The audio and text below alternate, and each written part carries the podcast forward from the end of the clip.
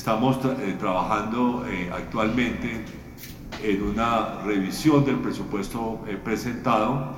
y creo que la semana entrante esperamos poder presentar una, esas revisiones para la primera etapa que es la aprobación del monto del presupuesto.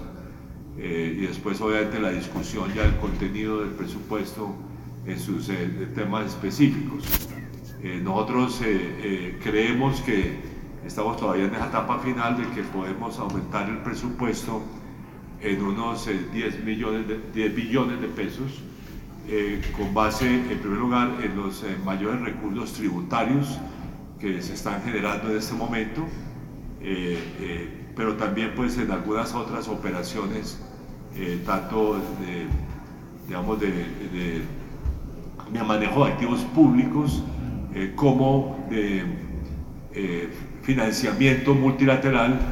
en el cual ya estamos en etapas relativamente avanzadas.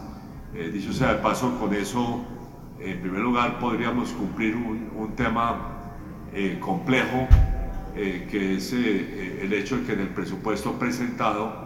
eh, se supuso una inflación del 8.5%,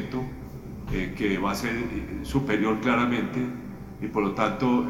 digamos, tanto el aumento salarial como el aumento de pensiones está subestimado. Por lo tanto, nosotros estimamos que se requieren unos 2 billones adicionales para cumplir ese requisito. Ahora, por otra parte, sin embargo, eh, digamos, esta anomalía de que el presupuesto de funcionamiento eh, tiene un crecimiento eh, bastante elevado, digamos, comparado con la reducción del presupuesto de inversión, refleja